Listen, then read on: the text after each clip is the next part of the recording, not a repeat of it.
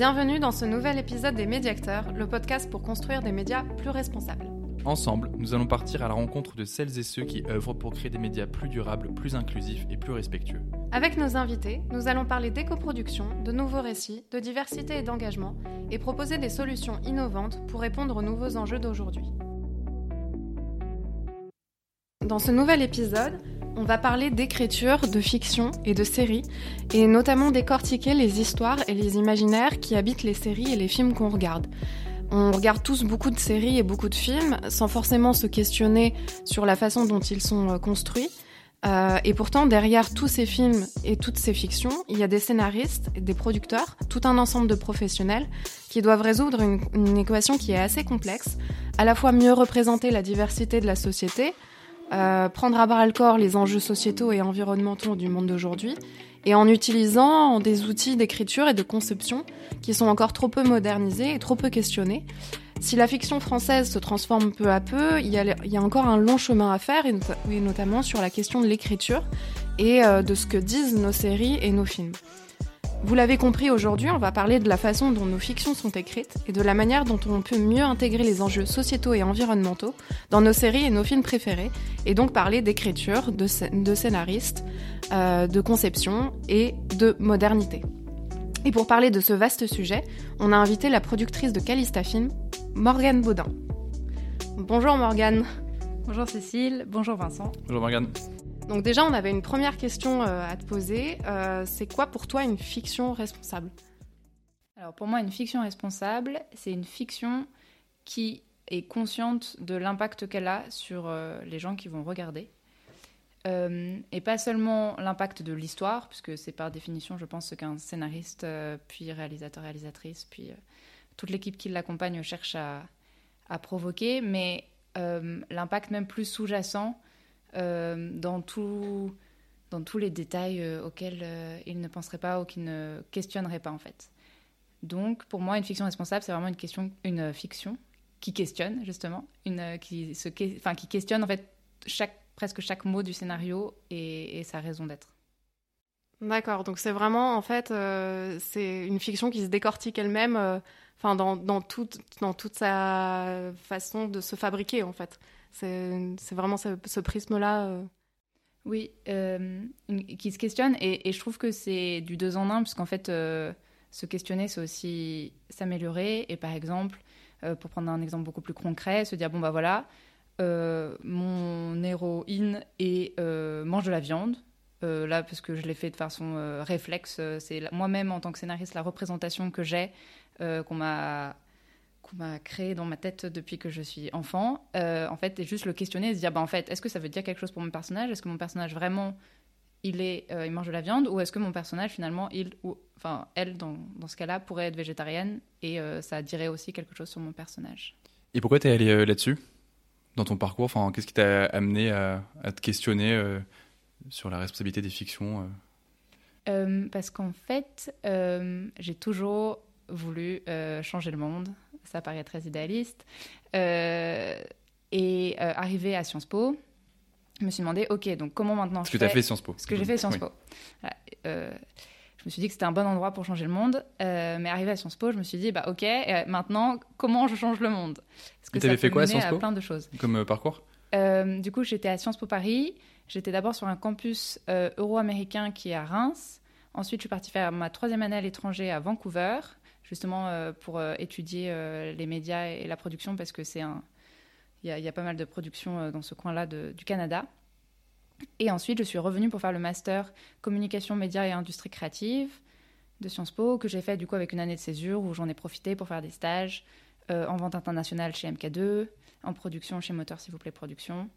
Et ensuite, j'ai fait mon stage de fin d'études chez YouMedia, qui du coup fait une entreprise de tax shelter en Belgique.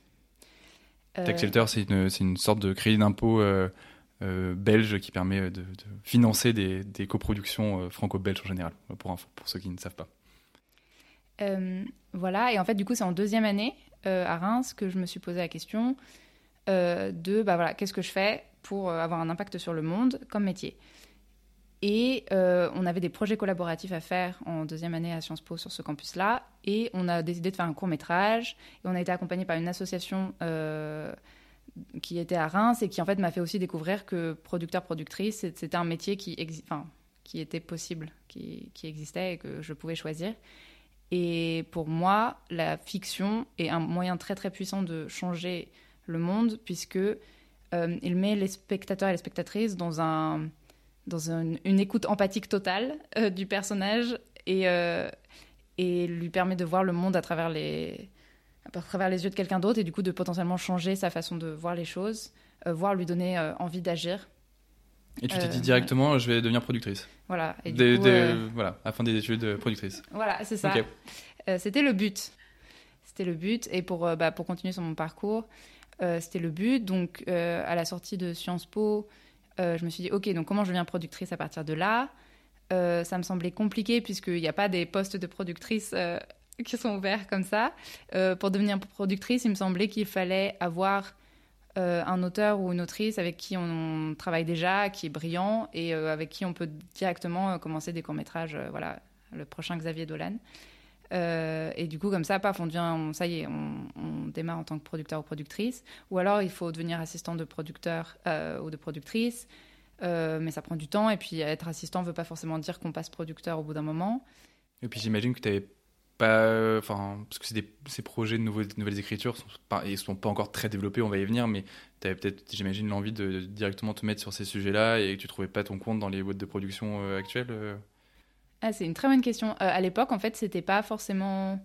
Je me disais que j'allais développer les projets que j'aimais et j'avais pas vraiment de cause, en fait. Une productrice. La cause est venue après? Oui, la cause est venue ensuite. En fait, j'avais voilà ce désir de changer le monde, mais ça restait assez vague. Euh, ça restait assez vague sur la, sur la cause. Et euh, pendant que j'étais euh, en Belgique, ma conscience écologique commençait petit à petit à poindre le bout de son nez et est sorti demain le documentaire de Cyril Dion que je suis allée voir trois fois au cinéma avec des personnes différentes à chaque fois lorsque j'étais à Bruxelles. Euh, et vraiment, ça, ça m'a. Enfin voilà, ça a été un peu le déclic, puisque pour moi, c'est vraiment euh, le nouveau récit. Bon, c'est documentaire, mais c'est vraiment. Euh, enfin, ok, on dénonce le problème. Qu'est-ce qu'on peut faire? Quels nouveaux imaginaires durables et désirables on peut créer pour pallier à ce problème-là?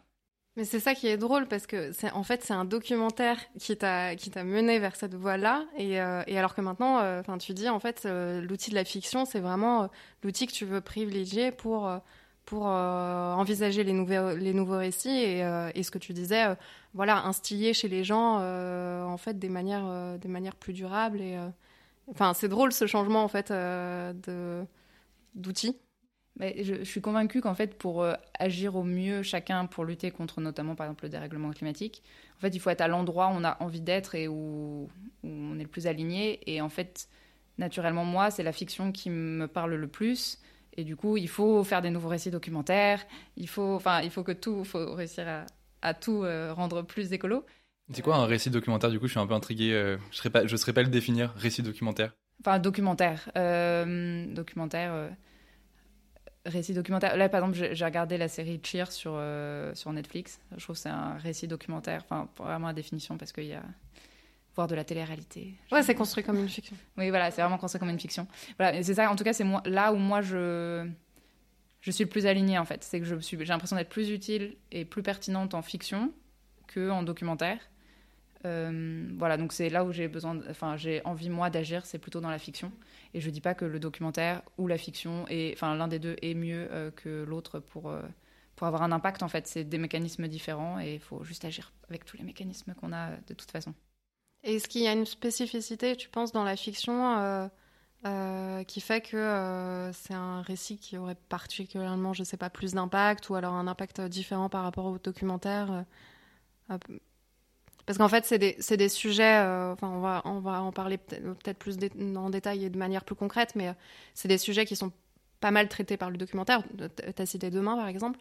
mais en fiction, bah, il y a l'effondrement, effectivement. Il y a, quelques exemples. J'ai pas trop d'autres exemples que, celui-là, en fait. Oui. Alors, bah, justement, on va revenir, je pense, sur euh, qu'est-ce que, selon moi, qu'est-ce qui est, selon moi, un nouveau récit. Puisque pour moi, l'effondrement n'est pas un nouveau récit, ou alors dans certains épisodes.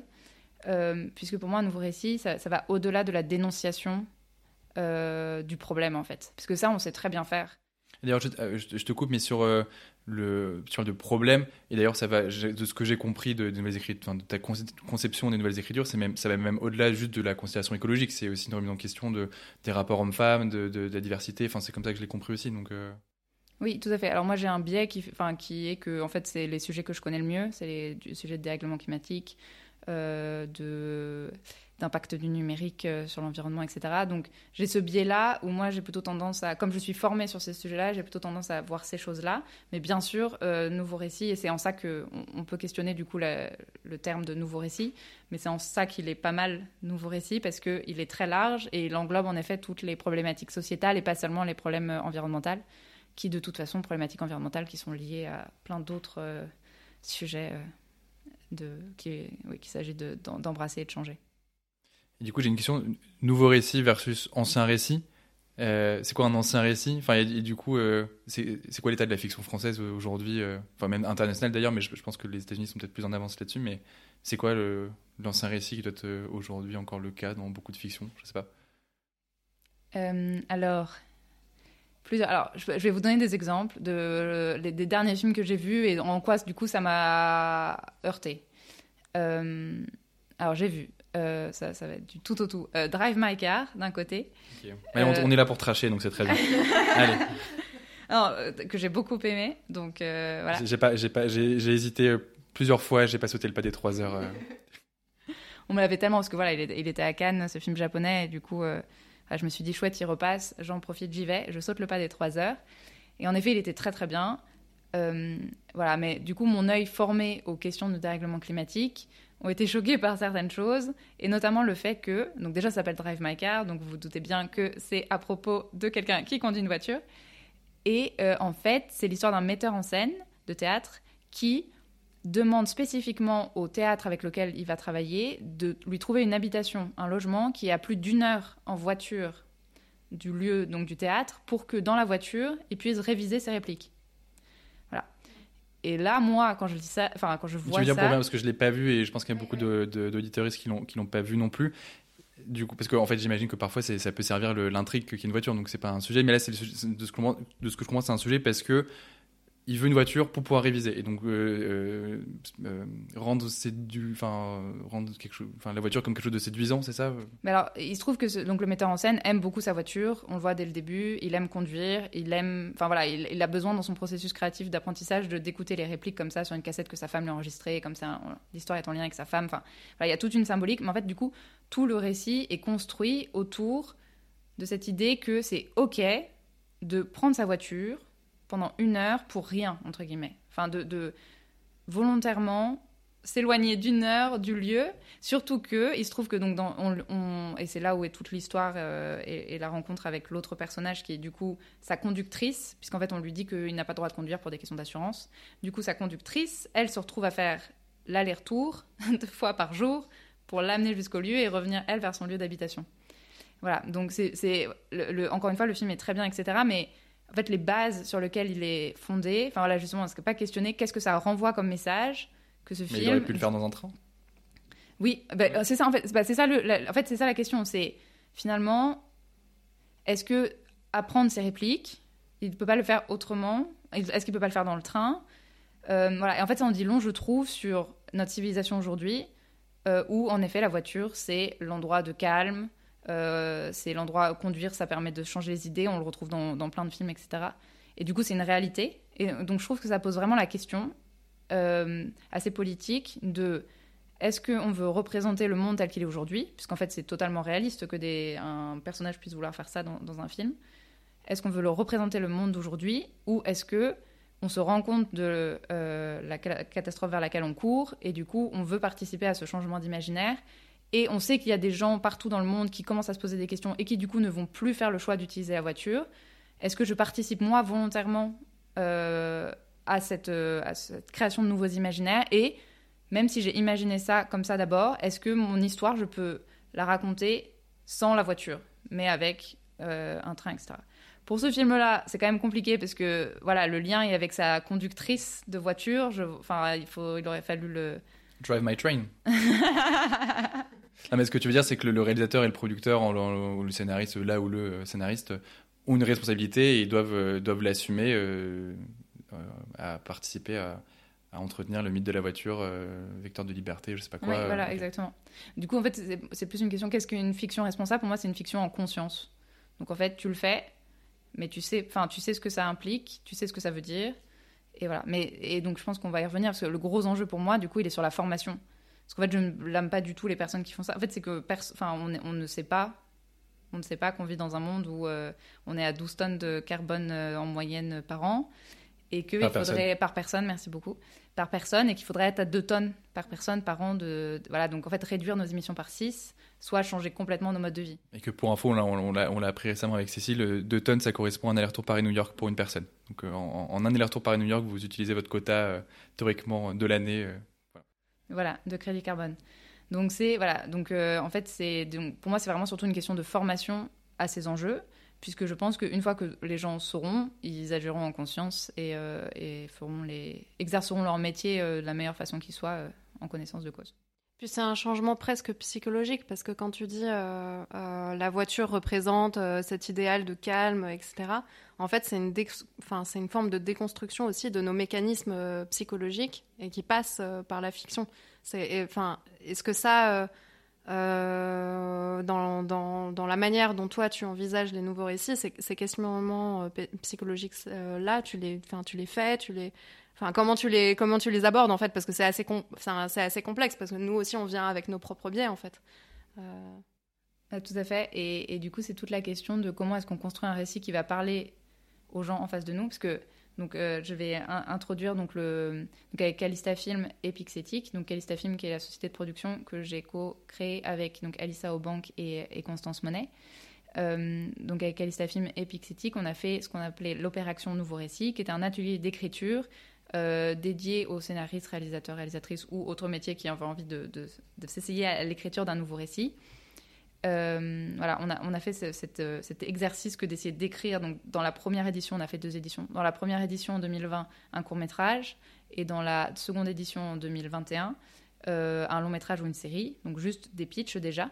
Et en fait, on s'est vraiment confronté, notamment dans le court métrage où c'est encore du temps encore plus court pour poser le récit, à la question de mais comment on fait En fait, le récit, il y a plein de choses qu'on va pas dire, on va le symboliser par des choses, et parce qu'on partage une culture commune et qu'on a des références communes, les gens qui vont regarder, les spectateurs, spectatrices, vont comprendre, euh, vont comprendre en fait. Ils vont saisir ce que ça, ça veut dire, ils, vont comprendre que euh, si la personne euh, va dans tel restaurant, ça veut dire qu'il est de tel milieu social ou culturellement, voilà, de tel milieu, etc. Donc en fait, voilà, et donc c'est comment est-ce que tu fais pour raconter une histoire tout en sapant, enfin détruisant du coup, les, anciens récits, donc par exemple la voiture comme symbole de liberté, comment est-ce que tu fais pour représenter un monde où la voiture n'est plus symbole de liberté, mais au contraire, ça craint et c'est pas cool. Et oh là là, une grosse voiture, il craint, c'est un loser. donc, ce que tu dis, c'est que non seulement il faut ne plus euh, véhiculer l'image, on reprend l'exemple de la voiture comme enfin, symbole de liberté, mais en plus, il faudrait, pour aller plus loin, il faudrait la dénoncer en fait dans la fiction?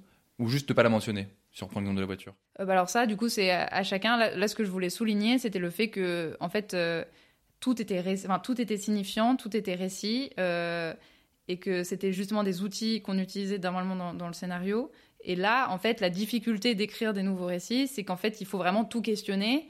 Et donc, c'est pour ça, je pense que du jour au lendemain, tu peux pas recréer complètement un récit qui requestionne tout, qui change la symbolique d'absolument tous les comportements, les objets, parce que là, du coup, ça voudrait plus rien dire et ça ne, ne marcherait plus du tout, les, les gens comprendraient pas l'histoire ou pas le message qu'il cherche à, faire passer. Donc c'est ça la, complexité, c'est que pareil, il faut y aller progressivement, je pense, travailler sur différents leviers, euh, parce qu'il y a plusieurs leviers en fait, je pense qu'on peut utiliser euh, dans la fiction. Comme quoi, par exemple, du coup, sur. Euh, Alors, donc déjà, il y a la question de la dénonciation. Donc pour moi, c'est pas forcément des nouveaux récits, puisque ça propose pas ou questionne pas un nouvel imaginaire, des nouvelles solutions durables et désirables pour demain, mais ça dénonce un problème existant actuel. Et ça, c'est super important. Enfin, il faut, le faire, puisque c'est le début de, de, la prise de conscience. Et donc là, par exemple, un film comme euh, euh, Au nom de la Terre. Euh, avec Guillaume Canet. Avec Guillaume Canet, voilà. D'Edouard. Je ne me souviens plus de son ah, j'ai pas le réel. tous les réels seront. Toutes les références en, en commentaire. voilà, bah, c'est un super film pour dénoncer. C'est-à-dire que déjà, c'est une très bonne fiction. Et en, en, filigrane, il dénonce tous les problèmes de l'agriculture actuelle. Donc ça, c'est très important, prise de conscience. Et après, voilà, et après, le nouveau récit pour moi commence ensuite dans OK, mais alors du coup, c'est quoi un agriculteur heureux dans un système qui fonctionne? Et c'est ça aussi qu'il faut proposer comme récit dans les fictions. Et là, c'est un peu, c'est un parallèle, mais c'est un peu comme la, critique qu'on a beaucoup pu faire au film euh, LGBT dans leur, enfin, de manière générale, où on a beaucoup dénoncé euh, les, euh, les, problèmes, les interdictions, les, etc. que, subissaient les, communautés homosexuelles, LGBT et autres. Euh, mais on n'a pas beaucoup eu de représentation positive de, euh, ces minorités-là, si je peux les appeler comme ça. C'est ça, que tu... Bah, en fait, l'idée, c'est de, créer une diversité de contenus, et à la fois des contenus qui dénoncent les problèmes, mais aussi des contenus qui proposent des visions autres. Et justement, bah, ça, on en, parlait beaucoup euh, avec une amie sur est-ce qu'il faut montrer justement, par exemple, les, jeunes qui se rendent compte, qui, enfin les jeunes et moins jeunes d'ailleurs, qui se rendent compte qu'ils sont gays, euh, est-ce qu'en fait, il faut toujours montrer des parcours un peu compliqués euh, de l'entourage qui n'accepte pas, etc. Ou alors, il faut déjà projeter en fait un monde dans lequel en fait ça, ne pose aucun problème, ce n'est pas un enjeu en fait. Mais c'est compliqué parce que typiquement sur cet exemple-là, ces parcours-là, ils existent encore aujourd'hui. C'est encore compliqué pour beaucoup de, de, jeunes ou de moins jeunes. Alors ça, ça l'est moins euh, pour certaines personnes, et tant mieux, mais c'est le cas encore aujourd'hui. Quoi. mais c'est pour ça que pour moi, il faut la, il faut les deux, il faut la diversité en fait. Il faut toujours une, enfin la diversité, c'est toujours mieux de toute façon. Euh, dans beaucoup de domaines. Et là, du coup, pareil, il faut une diversité. En fait, il faut montrer, enfin, il faut encore dénoncer euh, ce qui peut encore arriver. Mais si en fait on montre pas des... comment ça pourrait être mieux, comment est-ce qu'on espère que les gens changent En fait, pareil. Là, le dérèglement climatique, on dit aux gens, ça va être le bordel, la catastrophe, euh, voilà.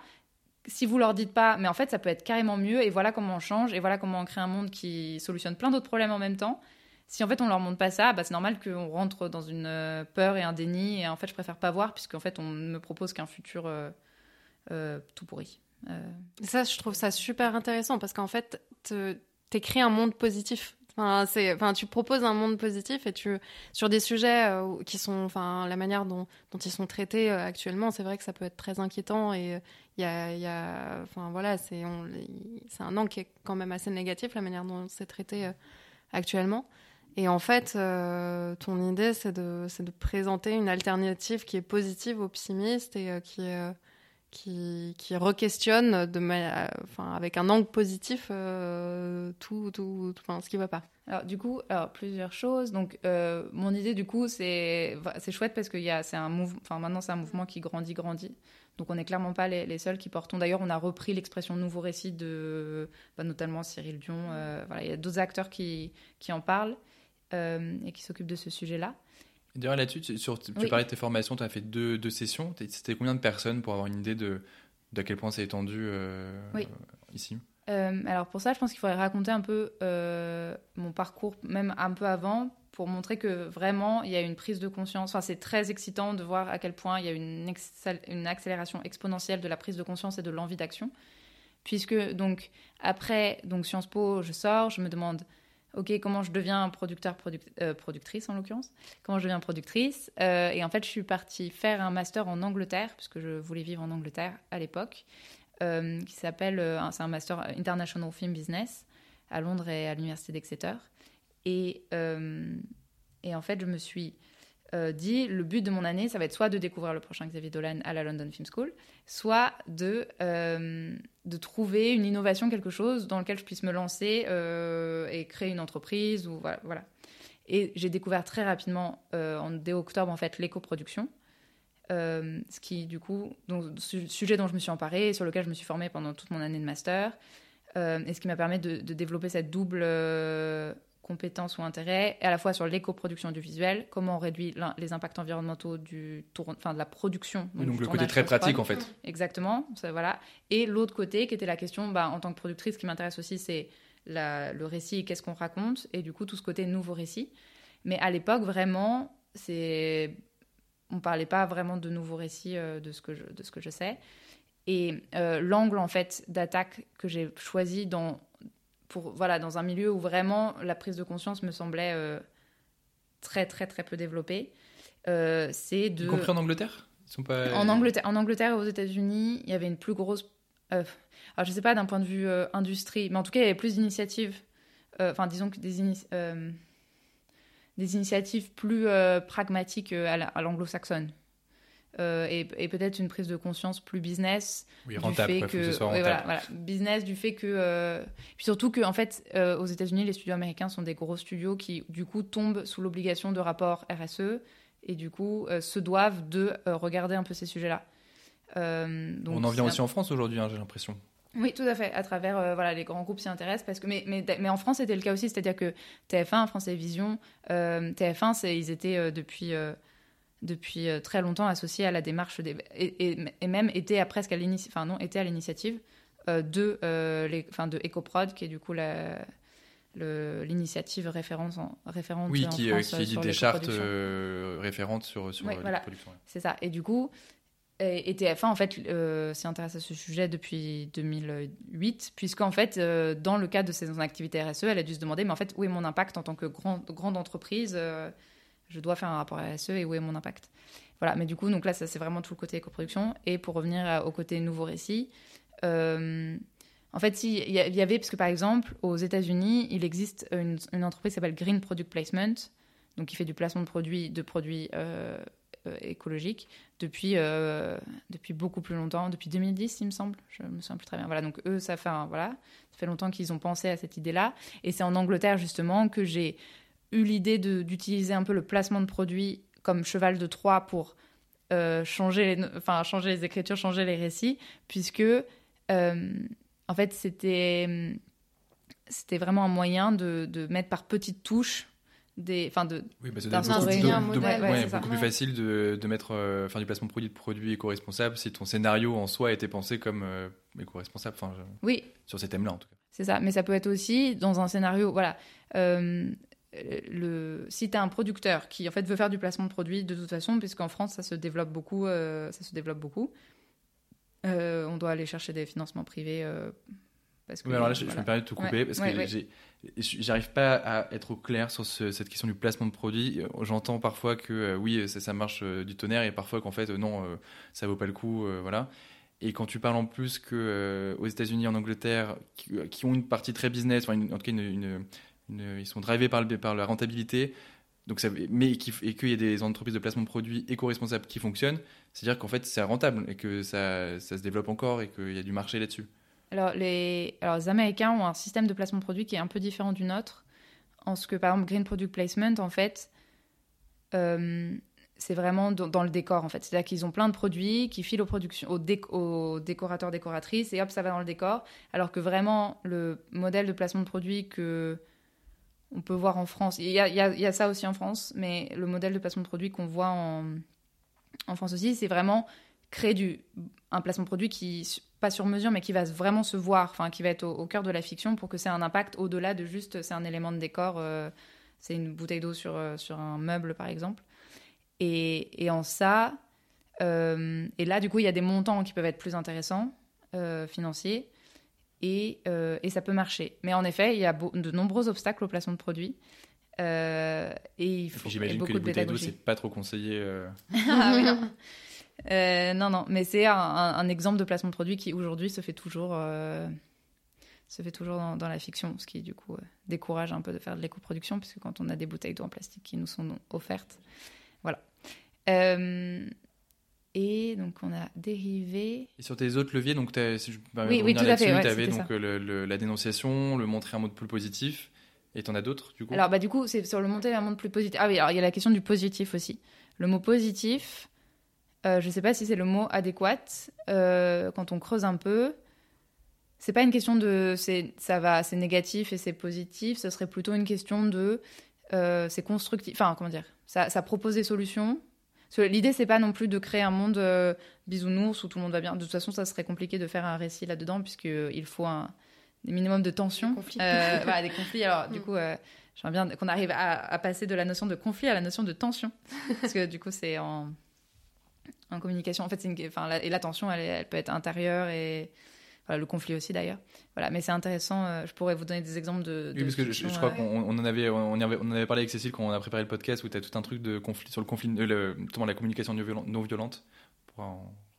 Oui. Ouais, de rentrer, enfin peut-être un peu plus dans le détail de nouveau récit parce que on a parlé beaucoup de représentation, mais au sein même de l'écriture, en fait, comment tu le comment, enfin, comment tu les construis Est-ce que ça change la psychologie des personnages, la manière dont, dont tu écris l'histoire Enfin, je dis tu, mais c'est pas dans, dans, les nouveaux récits ouais, l'histoire. Le, ou la scénariste.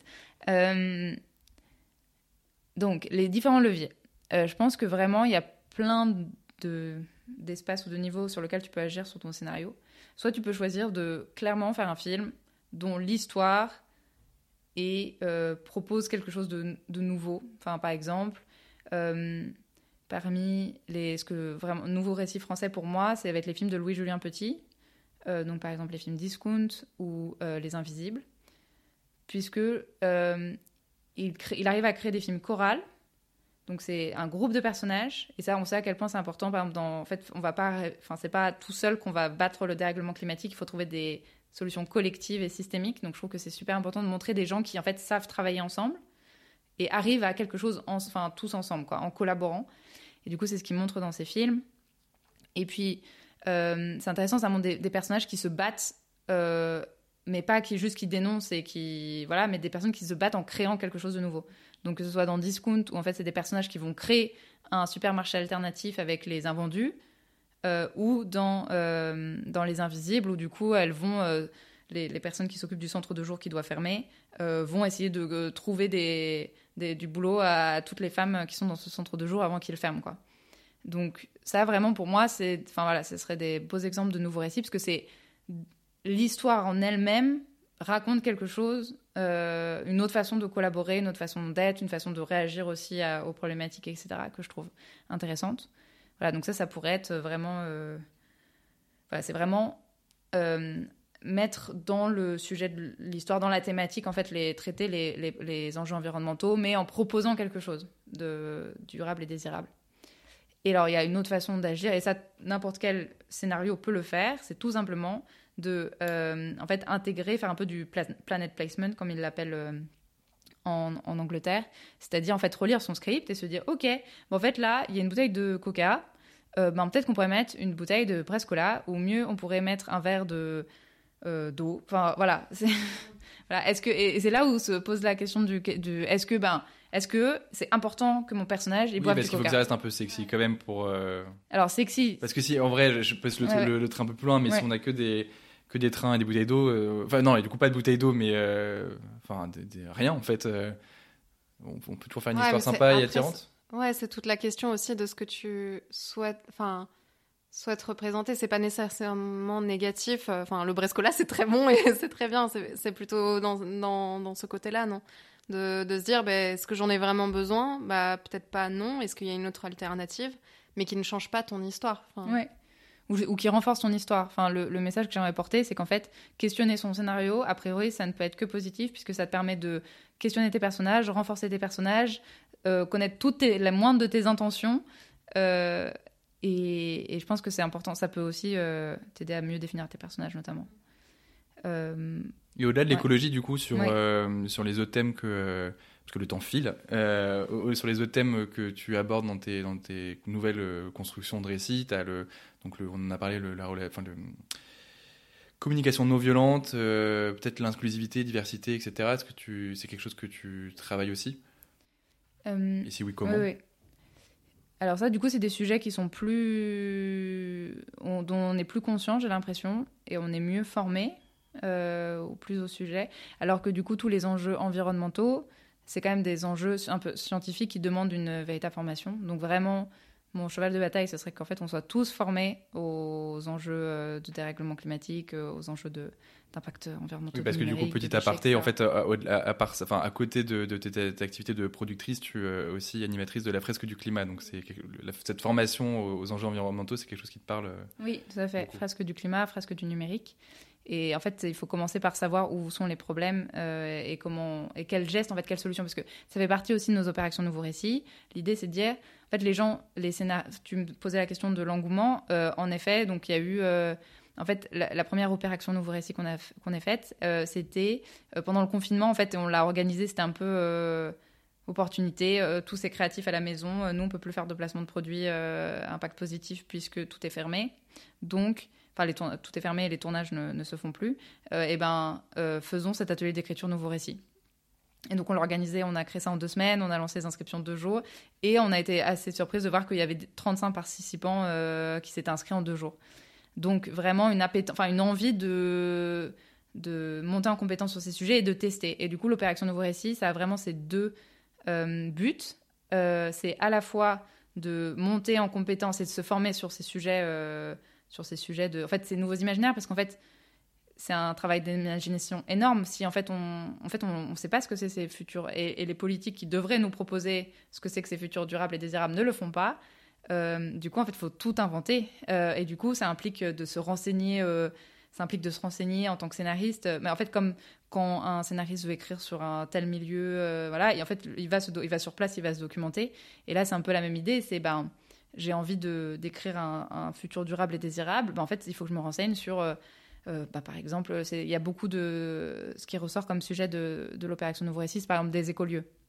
Bah, du coup, bah, il faut aller en écolieu et voir comment ça se passe et du coup euh, apprendre. C'est quoi des écolieux C'est ton endroit de tournage ou rien à voir? C'est euh les écolieux. Non, les écolieux, du coup, c'est c'est il y a ça plein de mots. C'est des éco-villages, c'est des habitats partagés. En fait, c'est des collectifs qui ont envie de d'expérimenter un autre, enfin justement ces imaginaires durables et désirables.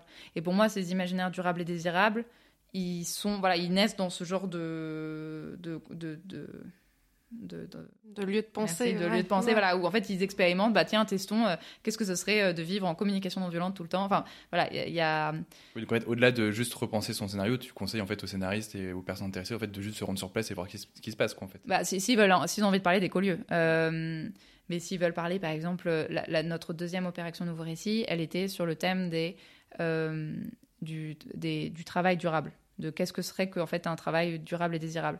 Bah là, en fait, du coup, ce serait se documenter sur bah, tiens, la semaine des quatre jours, sur euh, en fait, est-ce qu'on peut travailler dans des lieux plus inspirants, euh, qu'est-ce que c'est les relations euh, hommes-femmes au travail dans un monde idéal et idéal. Et en fait, et c'est là où ça remet tout le tout le travail d'imagination au scénariste, en fait, de bah, qu'est-ce que ce serait un, un, futur durable et désirable pour nous, en fait. C'est une question qu'on ne se pose pas.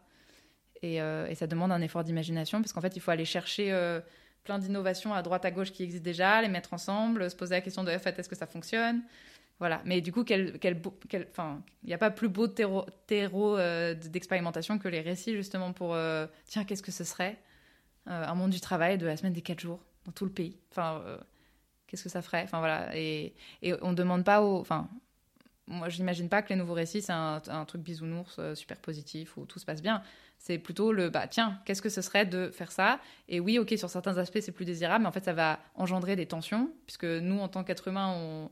enfin en tout cas être humain du 21e siècle, euh, on n'a pas, c'est pas les représentations, c'est pas les façons de faire de actuelles, donc en fait ça va poser a priori des, des ajustements. Et là j'ai envie de vous parler d'une série euh, américaine qui s'appelle Ted Lasso sais pas si vous l'avez vu. de nom, mais j'avoue que je ne l'ai pas vu. Il paraît que c'est super.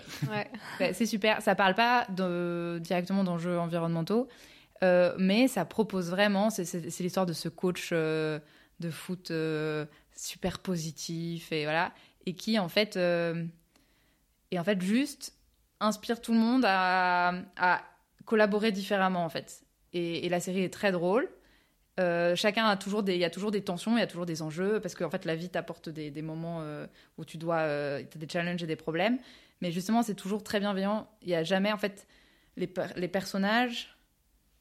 Enfin, c'est pas du tout la série Amour, gloire et beauté telle qu'on l'imagine où tout le monde est assez. Il y a des personnages très méch... enfin très méchants et très euh, jaloux, arrogant ou tout. Enfin voilà, c'est en fait c'est juste la vraie vie avec des personnages bienveillants qui c'est juste de régler leurs euh, problèmes euh, avec eux, avec l'aide des autres si possible. Ça arrive qu'il y ait des tensions. Un peu, ce qu'a fait, un, peu ce qu'a fait Sex Education sur tout ce qui est l'éducation sexuelle des jeunes. Ah, c'est très réaliste et où justement, j'ai pensé à ça quand tu parlais de coopération. en fait, c'est la base de cette série, c'est deux jeunes qui décident d'aider leurs semblables parce que en fait, les adultes sont pas capables de les aider sur ces thématiques-là. Et très bon exemple, Sex Education, parce que je trouve que sur le point de vue de, des petites choses qui changent, ils font des merveilles. Et notamment, par exemple, ça euh, ça m'a beaucoup marqué. Euh, je ne sais pas si vous vous souvenez, il me semble que c'est dans la saison 1. Euh, il y a donc le personnage principal qui veut faire une fête le jeudi soir. Et il me semble saison 2 peut-être. et les gens dans, le, dans les couloirs, quand ils proposent une fête le jeudi soir, y compris les gens les plus cools du lycée, lui disent Mais pas une fête le jeudi soir, quoi. Enfin, faut qu'on bosse. Enfin, on a des devoirs à faire. Et puis demain, c'est vendredi, il y a école. Enfin, et, et, je trouve ça, ils arrivent justement à changer les codes comme ça, et ça passe tellement bien, c'est tellement malin. Pareil, dans la dernière saison, à un moment donné, il, y a des adultes qui fument, et en fait, les, les enfants, ils sont en mode, mais oh, fumer, c'est nul. Enfin, et, et, justement, ils arrivent. En fait, la série, elle est méga cool. Et en fait, à travers ces petites choses-là, ils changent, mine de rien, les représentations. Parce que maintenant, les, du coup, les jeunes vont se dire, bah, en fait, non, c'est pas cool de fumer. En fait, non, c'est pas cool de. Oui, en fait, on a le droit d'être sérieux, on peut quand même être cool, en fait. Oui, sans être trop moralisateur non plus, en, plus. Ouais, ils le font trop bien. Ça demande du talent de bien le faire. Et un autre truc euh, que je voulais te poser, c'est. Euh, euh, tu disais, en fait, il faut déconstruire la notion de conflit euh, et tu prenais l'exemple de, Ted Lasso, mais est-ce que c'est pas contradictoire avec la manière dont on, enfin, une histoire quand on l'écrit, quand on l'écrit, c'est bah justement on parle de conflits dans le scénario, ça doit des personnages qui qui sont en lutte, qui qui veulent obtenir quelque chose, etc. Et comment, enfin, comment tu peux le enfin l'écrire autrement enfin comment tu trouves l'alternative à cette construction là qu'on a habituellement et qu'on utilise depuis depuis ouf. En fait, je pense que ça dépend. En fait, est-ce que c'est un conflit avec une autre personne ou est-ce qu'en fait c'est un conflit en soi-même? Et je trouve que les scénarios qui fonctionnent super bien, c'est quand le personnage, en fait, il a un conflit interne et que finalement, euh, même son antagoniste, en fait, il ne fait que révéler euh, son conflit, son propre conflit interne.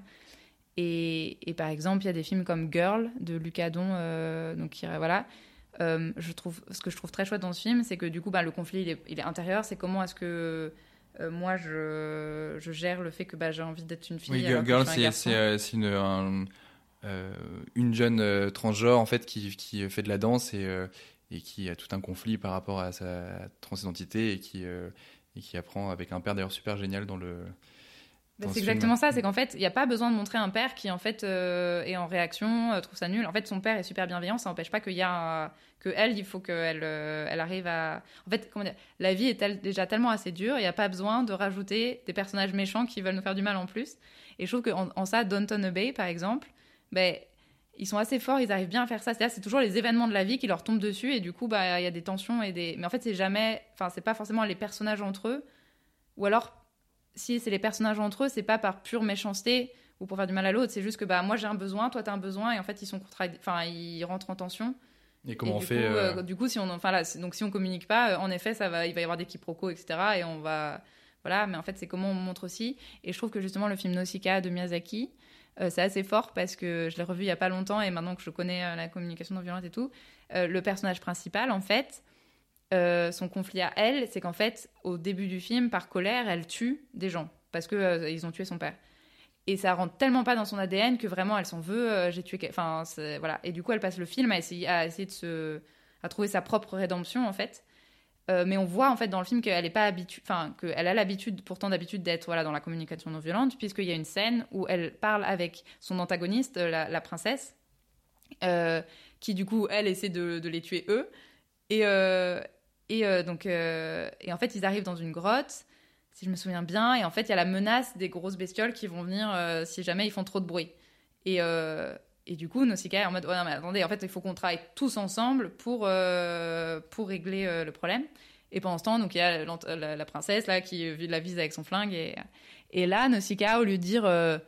Enfin, au lieu d'essayer de se défendre logiquement contre quelqu'un qui est face à elle avec un flingue, elle lui répond juste En fait, tu es en colère, tu as peur, Enfin, c'est pour ça que tu réagis comme ça. Mais en fait, travaillons ensemble. voilà, elle répond pas par la colère. Enfin, elle répond pas par la.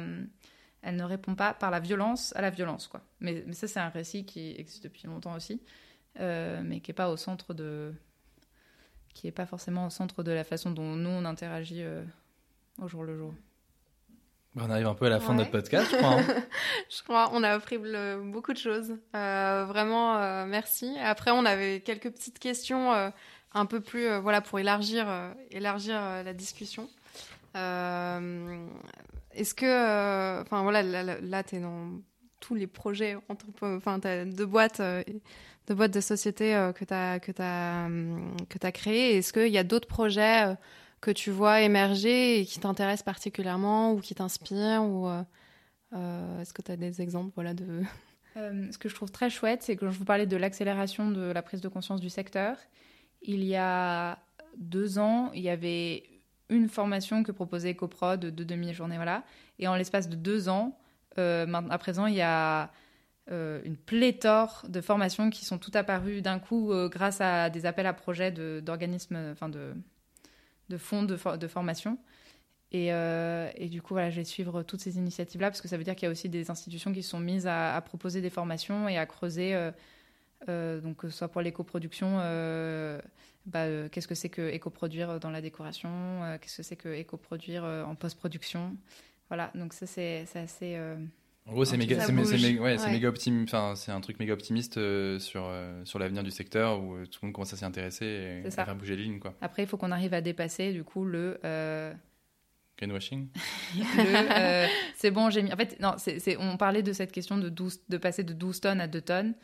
Et c'est un peu la même idée, c'est qu'on peut prendre conscience des enjeux, mais on ne se rend pas forcément compte de l'urgence et de la, l'ampleur de ce qu'on doit changer. Et c'est intéressant de questionner. En fait, il faut questionner le, la production globalement. En fait, c'est- juste mettre des gourdes, ça suffira pas. Il faut repenser tout notre système de production.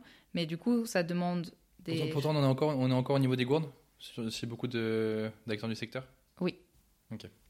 Voilà. Euh, parce que parce que parce que c'est quand même compliqué de questionner euh, tout son modèle. Parce qu'on est pris dans un système en fait. C'est-à-dire qu'aujourd'hui le système français quand on est producteur productrice on, euh, on est poussé à produire le plus possible puisque c'est on reçoit nos financements lorsqu'on produit les films. Du coup c'est connu il n'y a pas d'argent pour le développement. Du coup on est amené à développer le moins possible produire le plus possible. Mais du coup ça pose la question de la quantité sur la qualité des projets. Enfin voilà il y a- il y a hum, en plus, euh, tu le disais en introduction, il y a en plus en plus de, de projets, de fiction. Voilà, ça, ça pose, en fait, ça pose des, les nou- enfin, nouveaux récits, euh, questionner en fait le qu'est-ce qu'une fiction responsable. Ça pose aussi des questions comme est-ce que c'était utile de refaire West Side Story aujourd'hui? Voilà. Enfin voilà, ça pose, ça, ça pose- euh, et je n'ai pas la réponse, je ne sais pas. Tous les remakes euh, Ouais. chaque année. Hein. Ouais. Sans parler des remakes, des adaptations culturelles. Enfin voilà, c'est et est-ce qu'on est prêt à du coup se poser la question de produire moins, produire mieux Ouais, mais ça, c'est un peu, c'est un peu le, pertinent. le- le problème. euh, Enfin, comment tu peux dire à un secteur il faut produire moins euh, alors que c'est c'est le cœur même de, de- Enfin, ça revient à tous les secteurs. Enfin, c'est comme ça que je, le comprends. C'est, pour moi, le secteur du cinéma audiovisuel, c'est le seul secteur qui s'est pas vraiment posé la question de la surproduction, puisque c'est au cœur même de son ADN de surproduire. Donc, euh, Mhm. et que c'est nécessaire pour qu'en fait il y ait des bons films à la fin, puisqu'en fait quand tu produis quelque chose, tu n'es pas sûr que il va trouver son public, il va être bien, etc. Donc ça pose des vraies questions euh, systémiques, parce qu'en fait on va être, en fait soit on se pose dès maintenant ces questions-là, et dans ce cas-là on peut s'adapter et recréer un secteur qui fonctionne, etc. Soit en fait dans euh, une- quelques dizaines d'années, euh, en fait, on va être obligé d'arrêter tout d'un coup parce qu'en fait, il y aura plus assez de ressources et qu'il y aura plus euh, l'énergie nécessaire ou que on vivra dans un monde qui sera, sera catastrophe sur catastrophe et que du coup, on aura d'autres chats à fouetter que de créer des films. Et ce serait dommage de parce que c'est sympa les films. et que la culture c'est nécessaire et essentiel et voilà. Donc euh, voilà, je me dis, po- posons-nous ces questions-là maintenant, maintenant pour pouvoir euh, avoir la chance de continuer à, le faire plus longtemps. Et, euh, d'ailleurs, bah, en effet, les films c'est bien et on est, on est, on est, enfin, on a envie de continuer à en avoir et on a parlé beaucoup, on a donné beaucoup de références, mais est-ce qu'il y a un exemple de fiction, de film récemment qui est que, ou de livre, une, une référence que tu conseillerais pour euh, pour pousser plus loin ces sujets et dont on n'aurait pas forcément parlé? Du coup, je trouve ça intéressant de, bah déjà rien que l'exercice en fait de questionner du coup ce qu'on regarde et de se poser la question de ce que ça véhicule comme euh, comme valeur. Par exemple, on allait voir Marimi au cinéma, euh, la comédie romantique de de la Saint-Valentin. Jennifer Lopez et Owen Wilson. Voilà, et ça, et ça questionne, ok, quelles sont les représentations véhiculées par ce film? Euh, bah, En fait, que c'est ok, par exemple, pour une star, de prendre l'avion aller-retour Paris-New York, justement, pour une réunion à Paris. Voilà. Euh. Donc, en fait, je trouve que c'est intéressant de faire cet exercice, d'en fait, euh, se questionner quand on voit ou revoit un film sur, bah, en fait, il y a quoi, enfin, qu'est-ce que ça, moi, m'inscrit dans mes représentations derrière. Et du coup, il y a donc des choses où on va se dire ah oui non c'est pas ouf. Et il y a des films aussi comme enfin donc ou des séries comme Ted Lasso, comme This Way Up, série euh, britannique, euh, où on se dit euh, ah bah chouette en fait il nous propose autre chose en fait. Et il parle des sujets différemment aussi. euh. Oui, parce que le but, c'est pas non plus de se dégoûter de tous les films et de pouvoir encore avoir des choses à regarder, à se détendre le soir si on veut se Ouais. détendre ou à apprendre si on veut apprendre. Donc, euh, Mais même dans. Je, je regardais The Office, donc la version américaine. Et dans The Office, déjà, en, parce qu'elle est vieille cette série, je crois qu'elle commence en 2010. Ou c'est dans- et en fait, déjà, il y a des épisodes intéressants où euh, euh, ils se battent dans, un grand, euh, dans une décharge immense.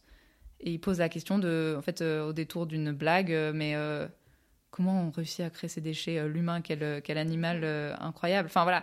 Donc en fait, il y a, des tout, enfin, il y a déjà de nombreux contenus euh, depuis longtemps qui pensent ce genre de choses. Donc euh, voilà, c'est plus une, c'est plus comment est-ce que, en tant qu'industrie, on, euh, ça devient un réflexe de se questionner et euh, de se former sur ces sujets-là. Et grâce à toi, on, on avance On un peu là-dessus. Ouais, tout à fait. Merci beaucoup Morgane, c'était Ouais, vraiment merci, euh, trop cool. Merci à vous. On a, enfin vraiment, on a appris plein de choses avec Vincent et euh, on était très contents de te recevoir.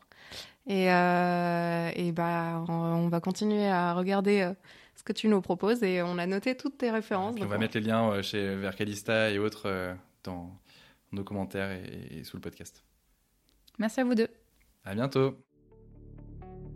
Voilà, on espère que cet épisode vous a plu. Merci à vous de nous avoir écoutés. N'hésitez pas à nous envoyer vos réactions, vos suggestions, vos idées. On a mis tous les liens en bas de cet épisode. Et n'hésitez pas à partager cet épisode autour de vous pour que notre communauté de médiacteurs s'agrandisse. Les médiacteurs, c'est fini pour aujourd'hui. À très vite.